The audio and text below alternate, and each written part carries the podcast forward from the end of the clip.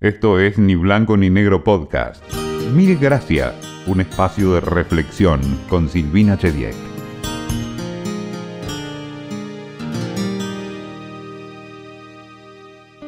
Siempre tuve más preguntas que respuestas. Sé que la duda tiene mala prensa, pero creo que puede ser un muy buen motor para preguntar a quienes saben. Tengo solo algunas certezas. Una de ellas es que el agradecimiento es una gran cosa. Por eso, mil gracias de antemano por escucharnos.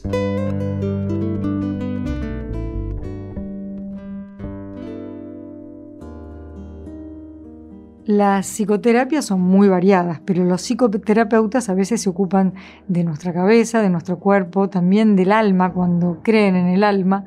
Y ese es el caso de Francisco Villanueva, un estudioso, un joven que tiene ya muchos años. Francisco Villanueva, querido, este, este, espacio se llama Mil Gracias. Y antes de hablar de ansiedad, que es lo que nos proponemos hoy, eh, ¿qué, nos hace en, el alma el agradecimiento? ¿Por qué es bueno ser agradecidos? ¿Pero me lo estás preguntando? Sí. O sea, vos sabés que nunca lo pensé. Yo creo que estar agradecidos es, es como reconocer en el otro eh, un acto de compasión, o sea, de sentir con, ¿no? Compasión significa sentir con. este, como que yo necesité algo en un momento y vos supiste sentir con lo que yo sentía y me lo y me lo diste o hiciste algo por mí para que yo pueda eh, arreglar o compensar esa situación de carencia que me hace sentir agradecimiento porque me has dado algo que me ha nutrido y que me ha servido. Entonces ser agradecido es reconocer lo que el otro primero reconoció en nosotros. Yo pienso que sí, ¿no? Y, eso es lo que se llama compasión. La palabra compasión significa sentir con. Como, como compadecerse, padecer con también, ¿no? Y, así. Padecer con. Me duele con vos lo que te duele. Mm. siento con vos lo que vos sentís.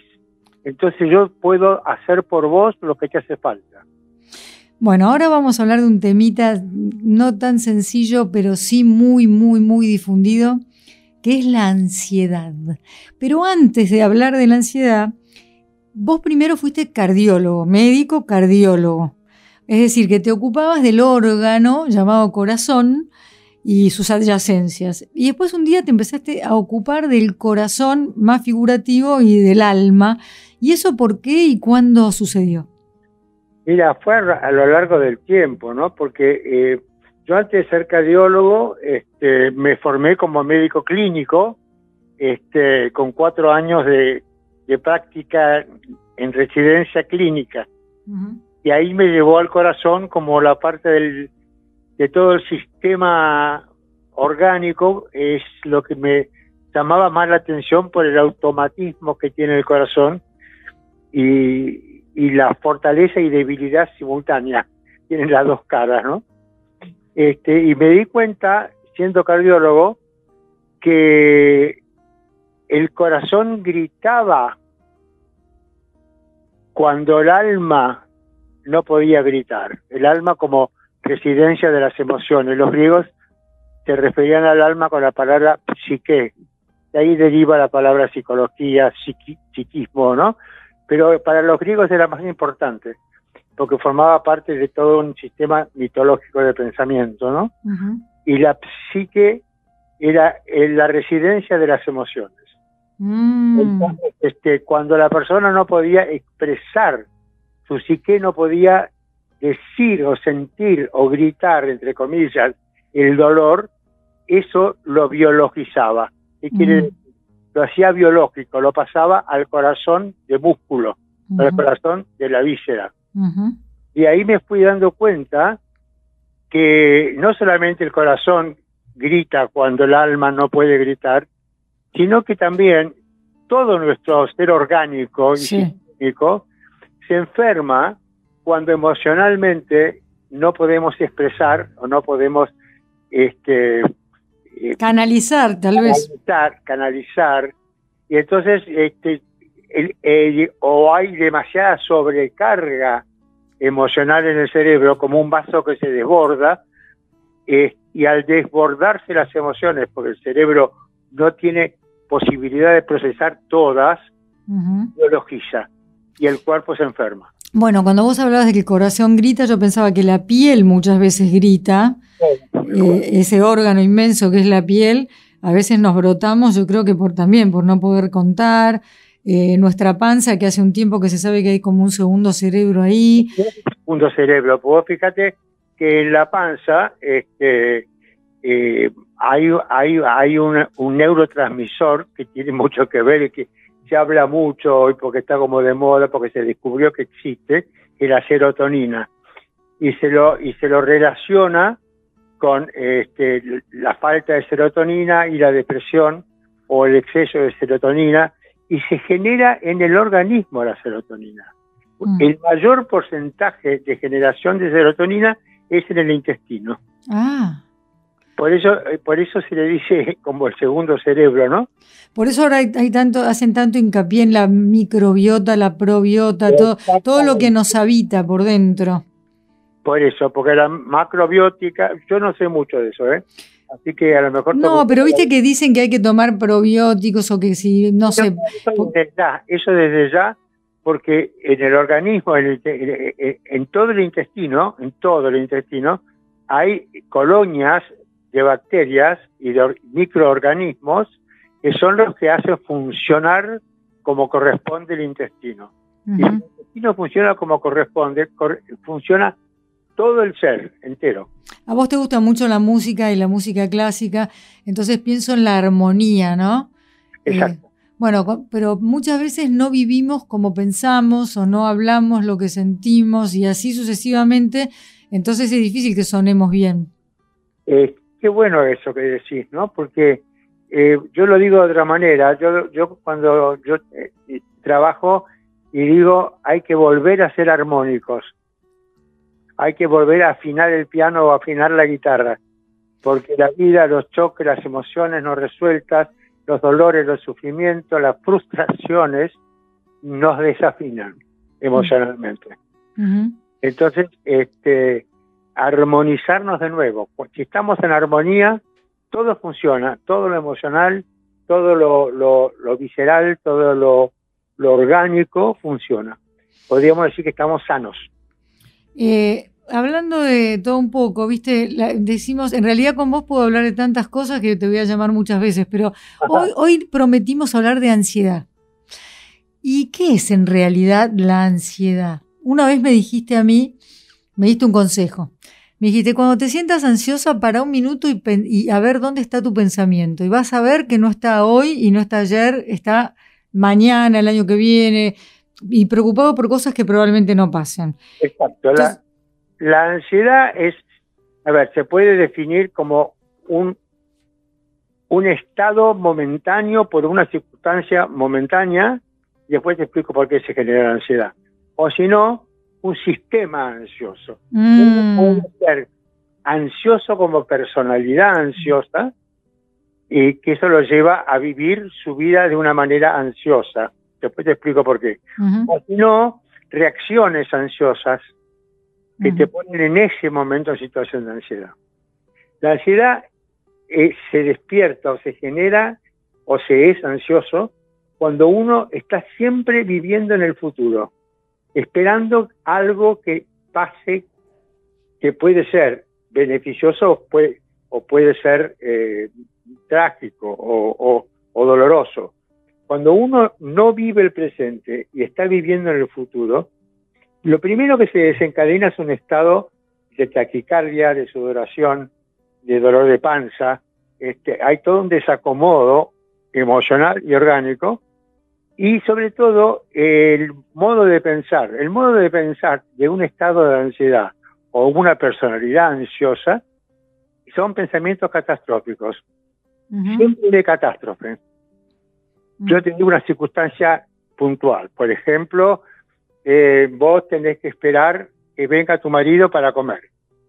Y tu marido a la hora que llega habitualmente no llega, y no llega, y no llega. Vos te empezás a poner ansiosa porque ya estás esperando. Te vas del presente o dejas la cacerola que estás cocinando y te vas a por qué no llega y por qué no llega y posiblemente el pensamiento sea de catástrofe. No habrá tenido un accidente, no lo habrán asaltado, no lo habrá, no lo habrá pisado el 60, qué sé yo. Mm. Y, no, y ya estás en un tiempo que no existe que- y que no llegó. Mm. Y eso te pone ansiosa, te pones a mover por toda la casa, empezás a estar inquieta, no tenés paz. El ansioso no tiene paz. Mm. Y la personalidad ansiosa es una personalidad que está permanentemente en actividad, permanentemente en el futuro, permanentemente, por ejemplo, programando un negocio o, o algo a que se tiene que dar y que depende de que otro sistema te lo provea. Entonces, esperando ser provisto de eso que estás esperando, vivís con la catástrofe, me lo darán, no me lo darán, y si no me lo dan, yo ya me endeudé, y cómo pago la deuda, y ya no estás viviendo el hoy. Mm. Entonces, este, ser ansioso es muy doloroso, porque uno nunca está en paz, nunca se queda quieto. Es muy común que un ansioso este, cotidiano, por ejemplo, diga, no sé dónde metí las llaves, eh, o, o dónde habré guardado en el lugar que yo la pongo siempre, lo que sea que, que pone siempre, eso que pone, no lo encuentra. ¿Por qué? Porque el ansioso no puede prestar atención, su cabeza está tan acelerada Mm. no está en un tiempo que todavía no llegó, que no, que no, no presta atención dónde puso las llaves o dónde guardó esa cosa que no puede encontrar, porque no puso atención. Entonces, Porque no estaba, a ver si te entiendo, porque el ansioso no está habitando el presente. el presente. Yo siempre le, le- le pongo a, mi- a mis pacientes un ejemplo, que se imaginen tres banquitos de madera, de esos de madera con tres patas, típicos, chiquitos, que en uno le pongan una etiqueta que diga hoy, en otro una etiqueta que diga mañana y en otro una etiqueta que diga ayer. Entonces, tiene que estar sentado siempre en el banquito que dice hoy, porque es el único tiempo real que existe. Por ejemplo, este que estamos charlando con vos en este momento es nuestro único presente. Cuando vos me llamaste ya, ya es pasado. O sea que tenemos que considerar que el hoy es ya. Mm. Si yo me siento en el banquito que dice ayer, me voy a, a retrotraer a mi vida anterior, posiblemente a recuerde, que me recuerde algunas cosas lindas, pero por lo general cosas que me melancolizan, Eso te iba a decir. Melancolizan. me melancoliza, me pone, me pone nostalgioso, me, me pongo triste, eh, empiezo a tener tristeza y puedo llegar hasta deprimirme. Añorando cosas que ya no tendré, como por ejemplo, no sé, la juventud o los padres o no sé, cualquier cosa. Pero, sí. Claro, es un tiempo que ya no existe. Ujú. El equivalente por el opuesto es si me siento en el banquito que dice mañana. Voy a estar mirando para mañana, para lo que espero que mañana me venga. O Mm. sea, en otro tiempo que tampoco existe. Entonces, viviendo en un tiempo que ya pasó o viviendo un tiempo que todavía no llegó, como si fuera presente absoluto, o me pongo ansioso o me melancolizo. Entonces, eh, sería bueno imaginarte en qué banquito estoy sentado y entonces volver a imaginarme sentado en el banquito de hoy y ver qué estoy haciendo ahora en este momento. Entonces ahí vuelvo a ponerme en eje. Eh, vos describiste la ansiedad de distintos modos. Bueno, puede ser que de golpe estoy ansiosa por algo o que tengo una personalidad ansiosa, pero también se habla de los trastornos, como el de ansiedad generalizada. ¿Qué es eso aparte de horrible? No, la, la- la ansiedad generalizada es la personalidad ansiosa. Mm, Este, que generalizada porque vive en estado de ansiedad. Es decir, vive en un tiempo futuro que no llegó. Toda su vida está pensando en lo que puede, espera que llegue. O teme que llegue o desea que llegue, ¿no? Ah, Pero- claro. Puede ser temor y puede ser deseo. Exacto, vos podés tener un viaje, bueno, esto es una situación puntual, ¿no? Pero vos podés eh, tener tu pasaje para hacer un viaje al lugar que más ganas tenés, pero dentro de tres meses. Pero ya que le compraste el pasaje y ya tenés todo el, el viaje armado, e- estás como ansiosa esperando que llegue ese día. Entonces, lo que te pasa hoy no lo registras mucho porque tu mente está en un futuro, en ese viaje que no llegó, pero vos no podés dejar de pensar en ese viaje. Mm. ¿no? También otro de los síntomas que pueden ocurrir con un estado de ansiedad es lo obsesivo. Ah. el, síndrome obsesivo es rumiar la cosa y no poder salir de ahí, pero es una cosa que la estás rumiando porque temes que llegue y entonces la rumias y la rumias y la rumias. Eso se puede transformar también en un síndrome fóbico.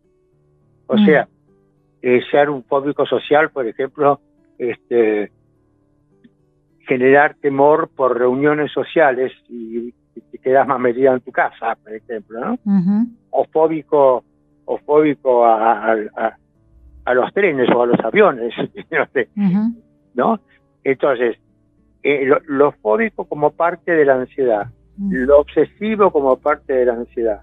Y si esa ansiedad no se alimenta y se calma, hay situaciones que la hacen subir al pico más alto de ansiedad, de fobia y de temores y se transforma en un eh, síndrome de pánico. Bueno, ¿y cuál es la diferencia entre el miedo y el pánico?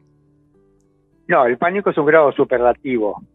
Superlativo. El pánico es el borde con la muerte. Me puedo morir, me puedo volver loco, ya me puedo morir ya. Mm. Entonces entro en pánico entre el miedo y el temor, te diría yo que para mí es diferente. Mm. Este, por ejemplo, el miedo, fíjate vos, es la primera emoción que sentimos al nacer. Mm. Es eh, lo que se nos escribe en la tabla rasa de nuestro sistema emocional. Nacemos en blanco, al ser paridos, perdemos la protección uterina y entramos en un mundo desconocido donde desconocemos los ruidos, las luces, en otro mundo, y además, al cortarnos el cordón, nos empezamos a asfixiar. Entonces ahí entramos, el miedo es una emoción de desafío. Eh, simbólicamente en vivir o morir. Entonces, ¿qué pasa cuando estamos recién nacidos por ahogarnos y el miedo a tener que salir de esa situación? Entonces, ¿qué pasa? Nos conectamos con otra emoción que sería como, te digo ira, pero no sé si, no sé si es ira, pero ira con, con la madre que nos pone en situación de vida o muerte. Entonces, el miedo se transforma en acción. Es un desafío es a que no te animas, a que sí me animo. Entonces, el miedo se transforma en ira, la ira te hace gritar, expandir los pulmones, respirar y ganaste ese desafío. Mm. O sea que el miedo es lo que aparece siempre cuando hacia adelante, cuando nos ponemos ansiosos frente a desafíos que nos propone ese, ese futuro al, cual estamos viviendo, el miedo nos desafía. Si aceptamos el desafío y digo a que sí, muevo ese miedo a la acción y gano el desafío. Si yo ese miedo no lo muevo a la acción, se me transforma en temor. Y el temor es lo que me paraliza. Mm. Esa es la diferencia entre ser una persona temerosa y una persona que no se anima a nada. Y una persona que tiene miedo, tiene miedo a situaciones de la vida en que te pone desafíos. ¿El miedo entonces está ahí como una pared que quiere que yo salte por arriba? Es una energía que se pone a tu disposición, pero vos tenés con coraje y con, aceptando el desafío, cambiarle el signo al miedo, ponerlo en signo positivo de acción. Vos fíjate que como el grito, que es, ese grito, hay una, hubo una época, una terapia llamaba el grito primario, este, que evocaba este grito de nacimiento, ¿no? Pero vos fíjate eh, cuando van a la guerra, los indios, cuando atacaban los indios en las películas de cowboys, gritan. Mm. Y cuando en las películas de, guerra que vos ves entrenar a los soldados, van marchando y van gritando. Si van transformando el miedo hacia la, hacia la vanguardia, eh, cantando fuerte y como gritando para poder conectarse con, con, con la lucha, con, con el espíritu de vencer. Es decir, que el miedo, si yo lo, a ver, em, lo puedo transformar, transmutar, convertir en otra cosa, puede ser una energía de movimiento. Es una energía de lucha. Mm, directamente. ¿Sabes que Mientras hablabas, eh, además de resonarme muchas cosas que decías, pensaba cuánta energía se nos va, cuánto esfuerzo, cuánta preocupación en, todo esto que venís hablando antes de esto que acabas de decir, de transformar el miedo en una energía de, lucha y de acción. Eh, estar tan, preocupados por el futuro, tan imaginándonos cosas, se nos va la vida así. Bueno, pero eso, estar preocupado por el futuro te pone en un estado de ansiedad. Según el nivel de ansiedad, puedes entrar en obsesiones, en fobias y en el pico más alto, que es el pánico. ¿Y ahí cómo se hace? Cuando viene un panicoso o una panicosa, ¿qué se hace para que entre la palabra? Porque cuando hay tantos síntomas, porque vos hace un rato dijiste las palpitaciones, la sudoración, la panza, te toma el síntoma, entonces, o el, o el conjunto de síntomas. ¿Y cómo ingresa un terapeuta con la palabra ahí? Y bueno, esto es parte de la especialidad, ¿no? Este, hay, hay métodos, eh, métodos psicoterapéuticos que trabajan con ansiedad y bueno, y hay medicación. Y hay medicación que en realidad tiene que estar supervisada y acotada a un tiempo, ¿no? Tengo entendido. También hay que averiguar en el interrogatorio del paciente ansioso si esa ansiedad no es reactiva y compensadora a una depresión de fondo. A ver, a ver, a ver. Porque muchas veces, interrogando bien la ansiedad, las causas, los momentos, los motivos, uno empieza a descubrir que abajo de la ansiedad, como en el inframundo de la ansiedad, vive la un estado depresivo. Y la ansiedad es una manera de compensar la depresión no de curar la depresión, pero de taparla con algo más fuerte, como es una fuerte ansiedad, entonces te desconectas conscientemente de la depresión. ¿Y qué es la depresión en realidad? Porque yo sé que la tristeza y la depresión no son lo mismo, pero tienden a confundirse. No, son síntomas. Eh, eh, la, tristeza es un, es un estado de ánimo que obedece a una causa, ¿no? A veces la tristeza está bueno sentirla si es ecológica con la causa que la genera. Sí, por ejemplo, si estás en un duelo, es muchísimo mejor estar conectado con tu tristeza. Claro. Y no negarla maníacamente. Pero, ah, bueno, por ejemplo, un duelo de un ser querido, lo natural es que te pongas triste. Claro. En un tiempo prudencial, si no salís de esa tristeza, de alguna manera, vas entrando en lo depresivo y en lo monotemático, ¿no? No poder salir de pensar o de hablar de ese ser que se murió. Pero no superadoramente, sino ancladamente en el dolor y que después deprime. Claro. Muchas veces hay gente que tiene la posibilidad de conectarse con la ansiedad. Es como proyectarse hacia el tiempo que no llegó y entonces esa ansiedad que despierta el irse hacia adelante tapa la depresión. Entonces se quieren las dos cosas juntas. Y entonces ahí está, ahí, hay un hay un, momento de, mezcla de sentimientos que hay que poder, en un buen interrogatorio, hay que poder discriminar. Claro. Eh, Francisco, ¿te puedo preguntar tu edad? La mía sí, ¿por qué no? 82. ¿Y de qué edad te sentís? Esta es una muy buena pregunta porque es, que, a ver, el alma no tiene edad. Porque si vos me preguntás qué edad siento que tengo, yo te digo, mira, hoy puedo sentirme de 40, hoy puedo sentirme de 100, o, me siento un, un, pendejo. Y otra cosa, a los 30 o 40, ¿cómo te imaginabas a un señor de 82?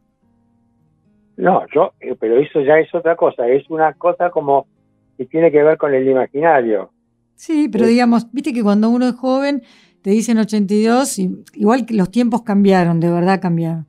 Pero cuando se es muy joven, ¿te parece que 82 es... Son pero ni siquiera los viejos. Cuando vos tenés 18, 17, 16 años, tus viejos que tienen 40 y pico, este, y le decimos viejos porque lo, sentimos que son viejos.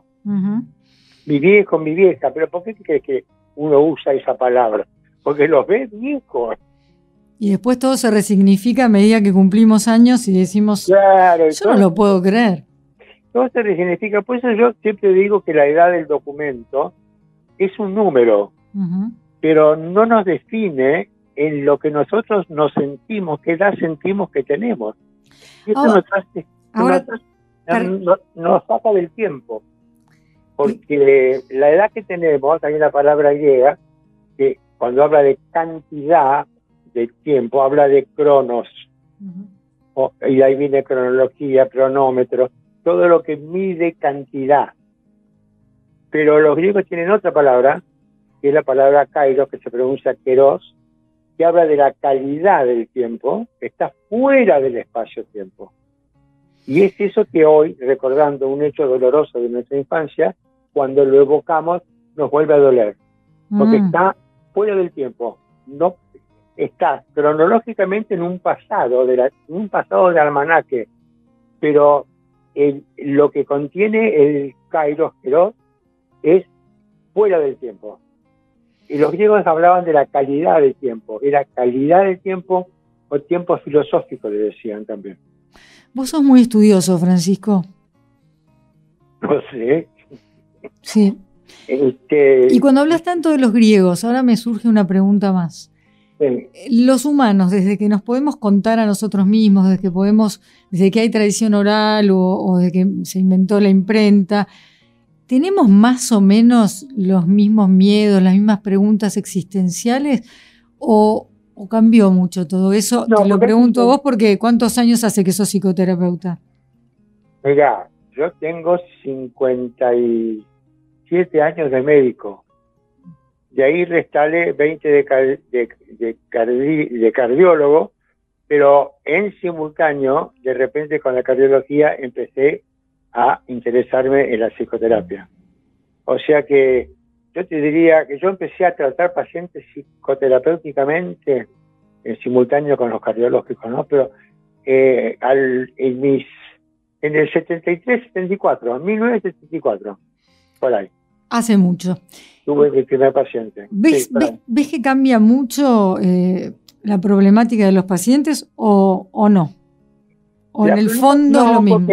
hay que entender que cada uno es uno y, en la situación o país o ciudad o situación socioeconómica o sociopolítica económica que le toca vivir. Entonces, de, acuerdo a la sensibilidad que tenga, responde de una u otra manera. Y yo creo que estos problemas son eternos como, como el alma.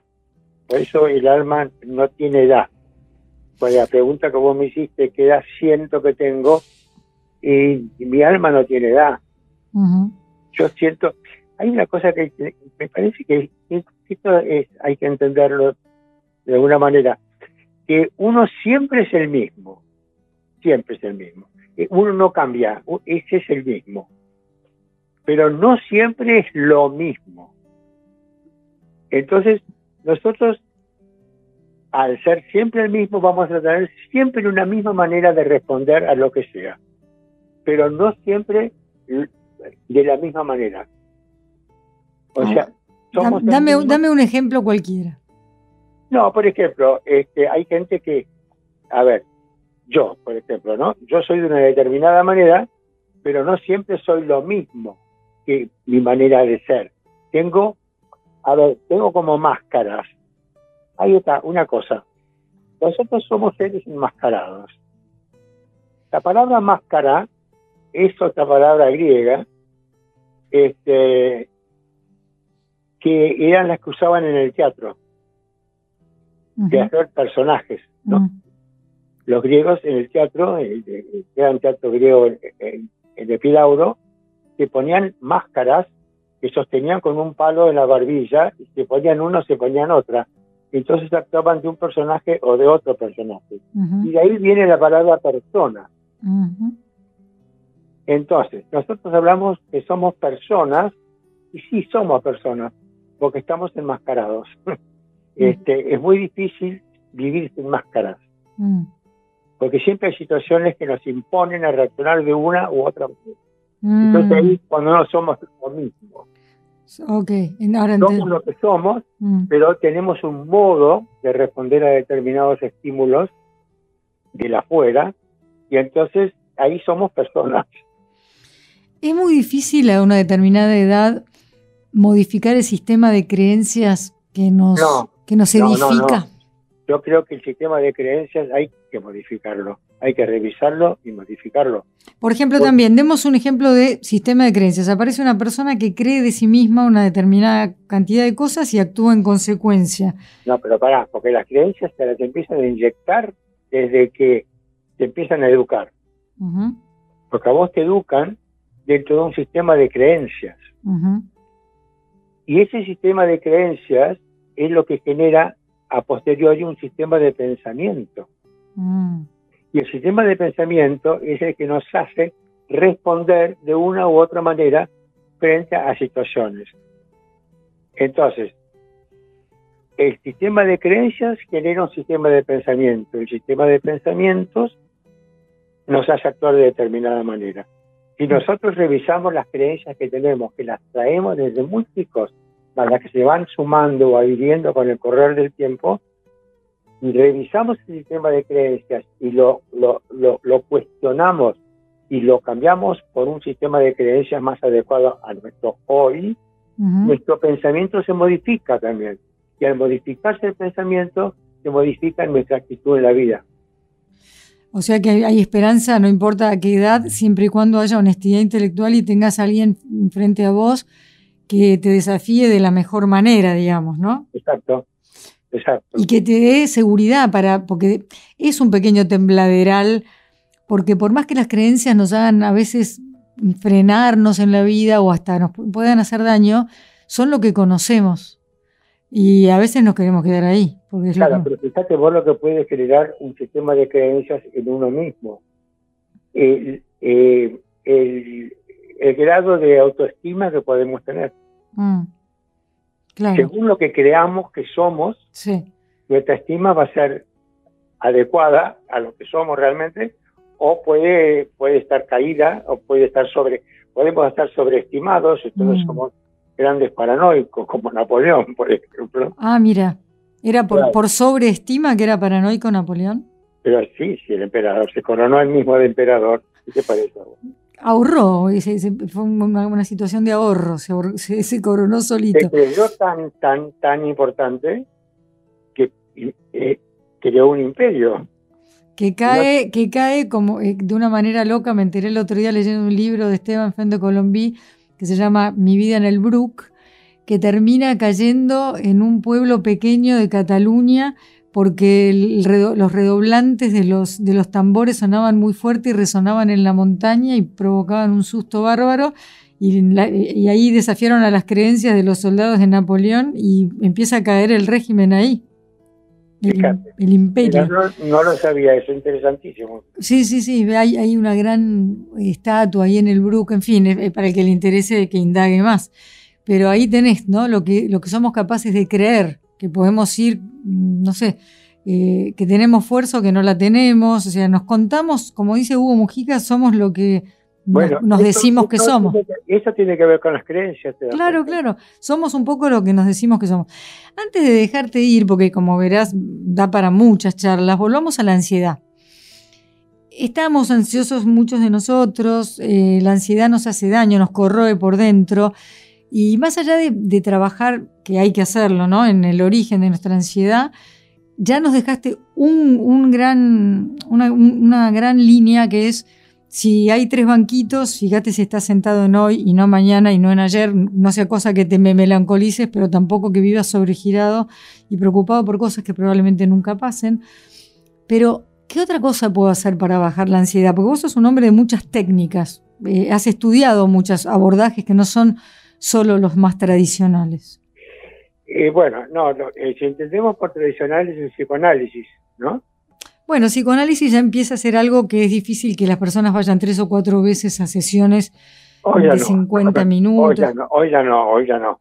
Creo que originalmente yo no soy psicoanalista, ¿eh? No, no, no. Y yo no, no, no estoy en la línea psicoanalítica y, racionalista, eh, porque el, el, racional, en la época que Freud empieza a, a hablar de psicoanálisis, había un sistema de racionalismo reduccionista muy fuerte en ese momento, ¿no? Entonces, este, el psicoanálisis nace de ahí, de, es muy racionalista, ¿no? Este, yo estoy más en una línea que no, andaría más por el lado emocional puro, ¿no? Eh, más, este, podría decir, más surrealista o más simbolista.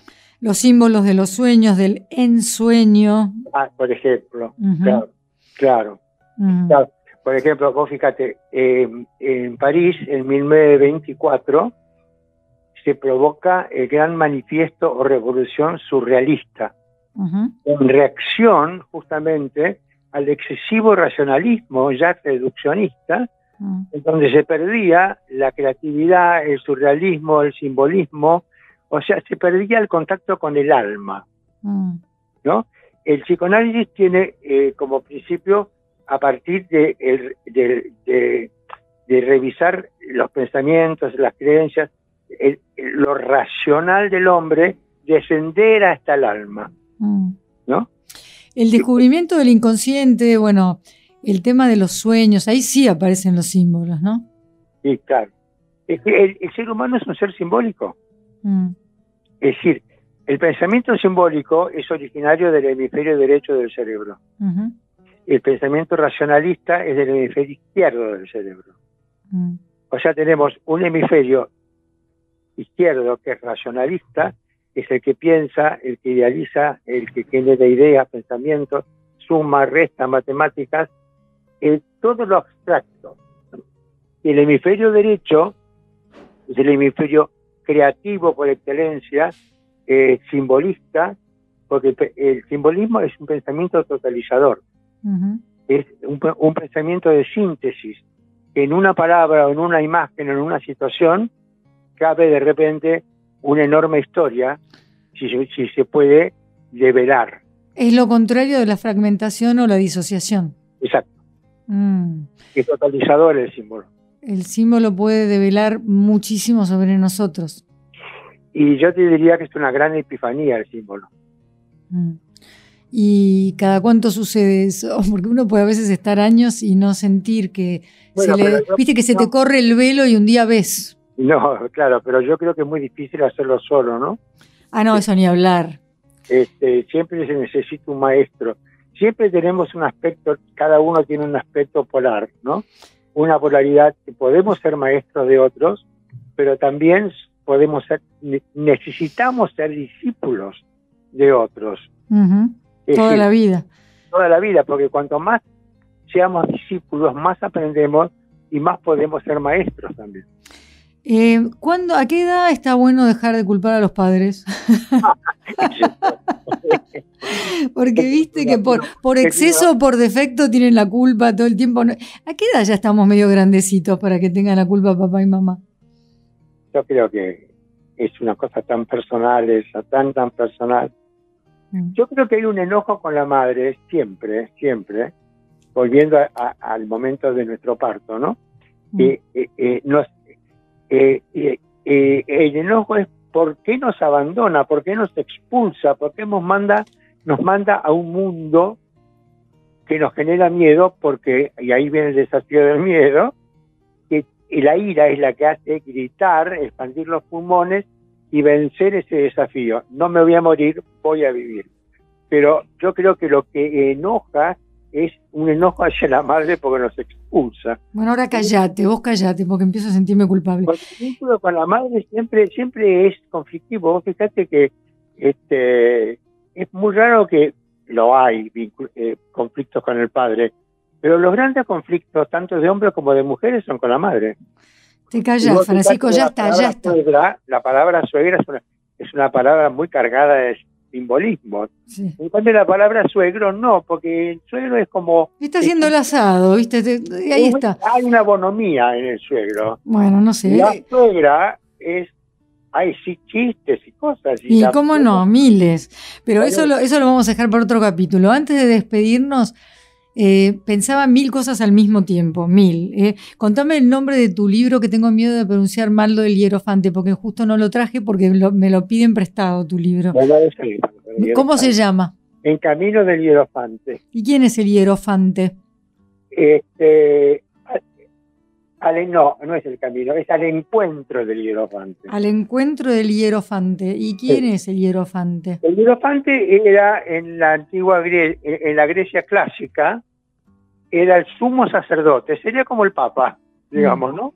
Era el sumo sacerdote eh, que era el gran iniciador en los misterios, en los grandes misterios, que los que hacían el camino de la iniciación a medida que iban espiritualizándose y se iban iniciando en los pequeños misterios, llegaban al encuentro del hierofante para que el hierofante los eh, introduzca en los grandes misterios, eh, que son eh, reveladores. Ah. o sea que era un gran iniciador, un gran iniciador en los ritos de iniciación, donde el eh, todo rito de iniciación tiene una, una modalidad que es morir a lo que uno era, renacer a lo que uno eh, sale superado o, eh, siendo otra persona en función de todo lo que aprendió, se le reveló, se le manifestó en el tránsito de la iniciación. Uno muere a lo que fue y renace a un ser superador. Em, antes de despedirnos, quería que recordaras el poema Ítaca. Eh, me sale que, que, lo hizo Cavafis, pero no sé si se llama así. El Constantino Cavafis. Muy bien. ¿Qué, porque ¿sabes por qué te, te pido que, que, me cuentes qué es esto? Porque pensaba en la vida como viaje y en el dejarnos fluir en la medida de lo posible, porque por lo menos yo no soy especialmente controladora de los otros, pero me gustaría poder controlar que no le pase nada malo a nadie que quiero. Y bueno, después me doy cuenta que... ¿Te voy a decir algo para frustrarte? Frustrame, no controlo nada. El control no existe. Por eso, ya sabía. Entonces, como ya sé que lo mejor y lo peor de la vida me pasó sin siquiera planearlo, pienso en la vida como viaje y, quiero que me, cuentes qué es Ítaca, porque me lo hiciste leer y me encantó. El poema es eso, ¿no? Yo ahora no te lo puedo decir. No, no, no, pero ¿cómo, qué, es Ítaca en realidad? Que es una isla, ¿no? No, claro, es, el poeta que le habla a, alguien que va a iniciar un viaje. Y le dice que un, viaje a Ítaca, ¿no? Pero que en el camino eh, este, se pongan los mejores perfumes, beba lo mejor. beba los mejores licores, vea, se pongan los mejores perfumes, conozca más los pueblos este, y que se haga sabio en ese viaje. Y cuando llegue a Itaca, se va a dar cuenta que Itaca es poco lo que le puede ofrecer. Que él se volvió sabio y rico en función del viaje. Itaca solamente es una meta, pero no tiene nada para ofrecerle. Es como una llegada enriquecido y justamente esto, ¿no? Eh, transformado en otro ser.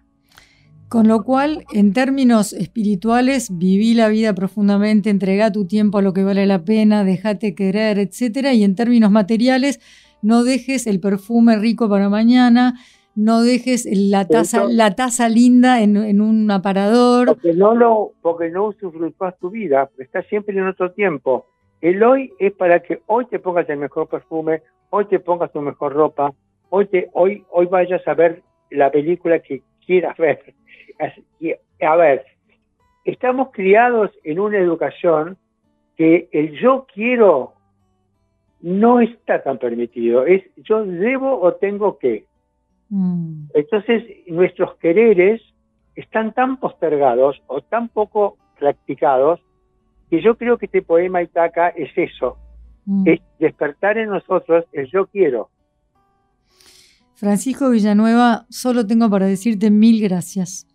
Bueno, fue un placer hablar con vos y siempre para mí es un placer hablar con vos. Ya se nos va a ocurrir otro temita, pero hoy dejamos a la suegra de lado, por favor. Bueno. Un abrazo enorme, te quiero mucho. Un abrazo. Esto fue Ni Blanco ni Negro Podcast.